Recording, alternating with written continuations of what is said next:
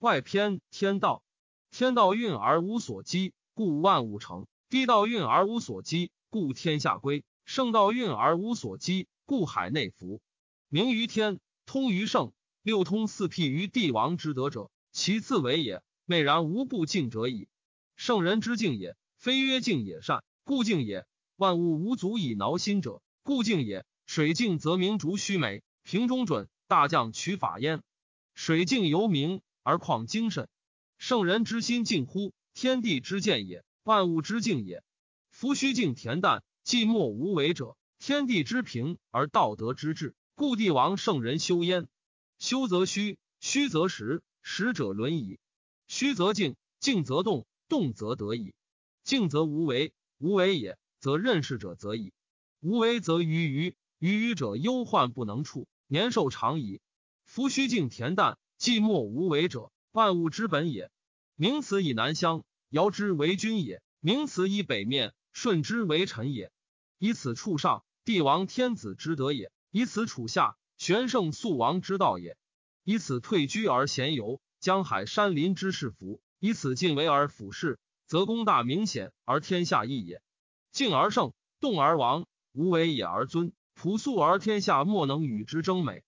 夫明白于天地之德者，此之谓大本大宗，与天合者也。所以君调天下，与人合者也。与人合者，谓之人乐；与天合者，谓之天乐。庄子曰：“吾师乎？吾师乎？积万物而不为利，则集万事而不为人。长于上古而不为寿。夫在天地刻雕重形而不为朽，此之谓天乐。故曰：知天乐者，其生也天行。”其死也物化，静而与阴同德，动而与阳同波。故知天乐者，无天怨，无人非，无物类，无鬼则。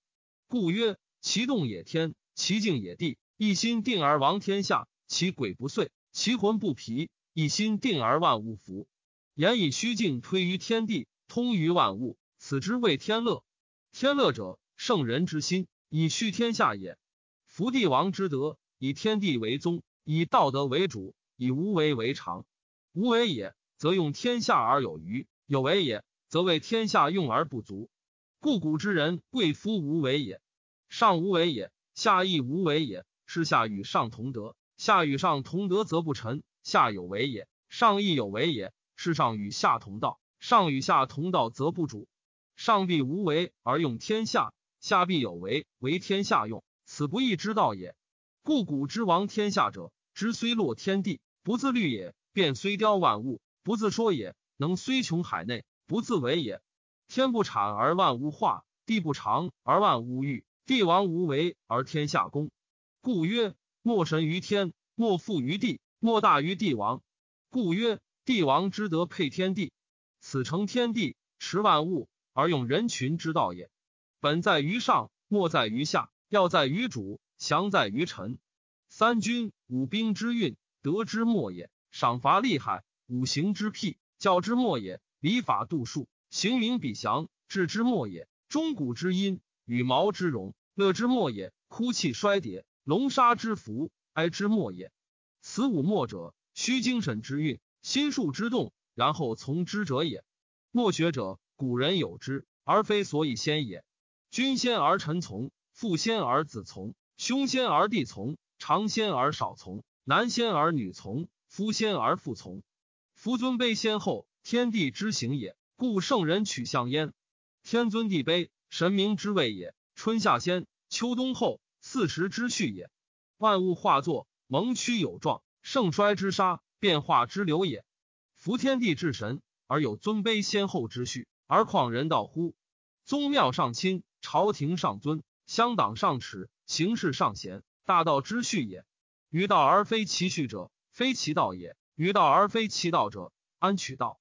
是故古之名大道者，先明天而道德次之；道德以明而仁义次之；仁义以明而分守次之；分守以明而行名次之；行名以明而因任次之；因任以明而元省次之；元省以明而是非次之；是非以明而赏罚次之；赏罚以明而迂之处夷，贵贱履位。人贤不孝其情，必分其能，必由其名。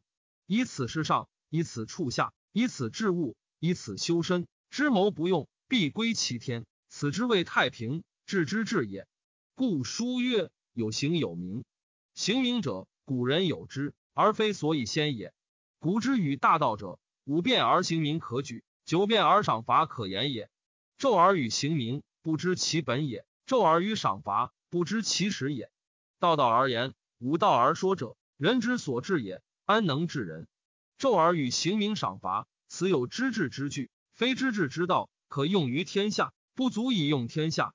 此之谓辨士，亦取之人也。礼法度数，行名比详，古人有之。此下之所以是上，非上之所以处下也。昔者舜问于尧曰：“天王之用心何如？”尧曰：“无不敖无告，不废穷民。苦思者，家如子而哀妇人，此无所以用心也。”舜曰。美则美矣，而未大也。尧曰：“然则何如？”舜曰：“天德而出宁，日月照而四时行。若昼夜之有经，云行而与师矣。”尧曰：“交交扰扰乎！子天之何也？我人之何也？夫天地者，古之所大也，而皇帝尧舜之所共美也。故古之王天下者，奚为哉？天地而已矣。孔子昔藏书于周氏。”子路谋曰：“有闻周之争藏时有老聃者，免而归居。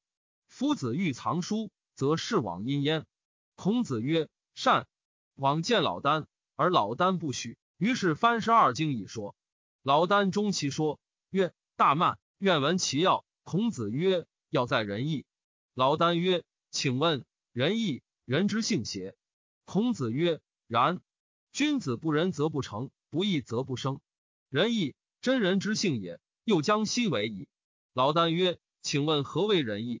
孔子曰：“忠心勿凯，兼爱无私，此仁义之情也。”老聃曰：“义，几乎厚言。夫兼爱，不义于乎？无私焉，乃私也。夫子若欲使天下无失其目乎？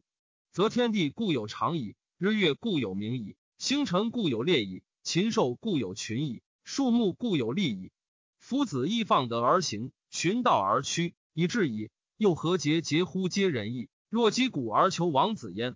义夫子乱人之性也。师承启见老子而问曰：“吾闻夫子圣人也，无故不辞远道而来，愿见。百舍重简而不敢息。今吾观子，非圣人也。孰攘有余书而弃昧之者，不仁也。生熟不近于前，而积敛无涯。老子默然不应。”师承启明日复见，曰：“昔者吾有赐于子，今吾心正确矣，何故也？”老子曰：“夫巧之神圣之人，吾自以为托焉。昔者子乎我牛也而谓之牛，乎我马也而谓之马。苟有其实，人与之民而福寿，再受其殃。无福也恒福，无非以福有福。